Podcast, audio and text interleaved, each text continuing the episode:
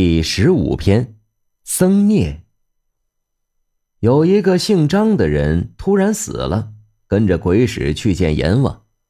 阎王拿生死簿一查，训斥鬼使捉错了人，命令将他送回去。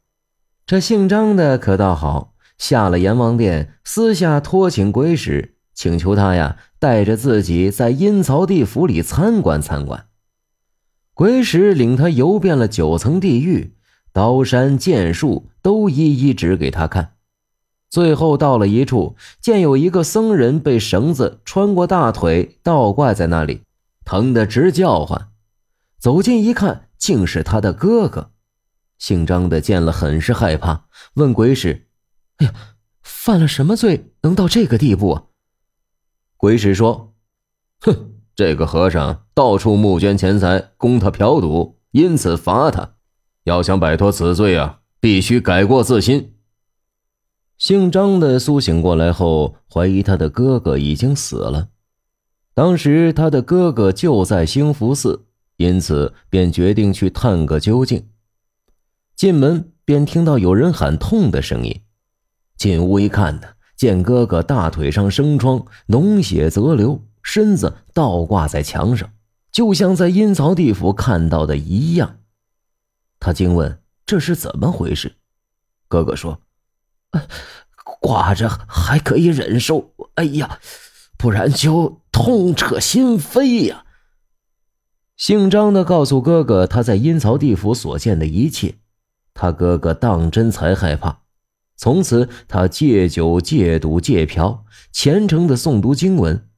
过了半月，身体才好了。此后，他就成了一个戒僧。意史是说，神鬼地狱的渺茫，这是恶人为恶后用以自我排解的托词。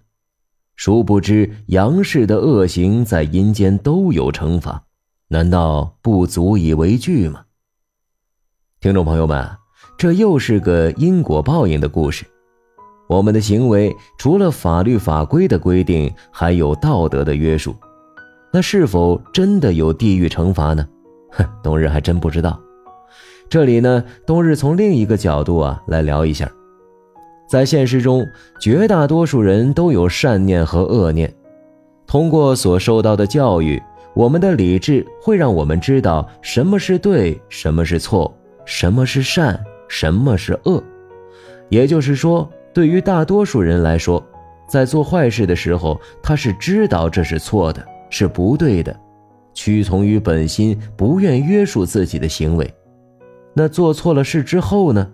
在得到满足的快感的同时，会产生各种负面情绪，比如害怕、怕被别人知道、怕受惩罚、后悔、自我谴责、逃避。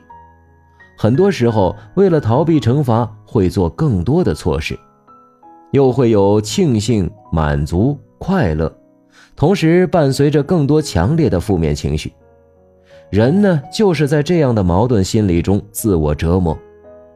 大家都知道，其实情绪才是健康的首要条件。能拥有平静的心境和愉悦的心情的人，长寿的概率更高。由此可见，在长期的自我矛盾压力中，人的健康很容易出现问题。当一个人失去了健康，还有什么幸福可言呢？这才是真正的报应。有的听众朋友可能会说了，有些坏人活得好好的，好人倒是不偿命呢。冬日想啊，请有这样疑问的朋友问一下自己：如果我做了不好的事情，我心里会不会难受？大多数人应该都会回答是的吧。那为什么要让自己难受呢？也许选择做正确的做法。在当下看上去会吃亏，但是请对自己说：“我选择了善良，我抚养无愧天与地，我为自己骄傲。”在这里，冬日也会为你鼓掌的。身体力行，做好自己，要对自己满意，让自己开心。至于其他的，就交给老天爷吧，咱不能抢老天爷的职位，不是？回归到一句话：勿以善小而不为。勿以恶小而为之。好了，我们下个故事见。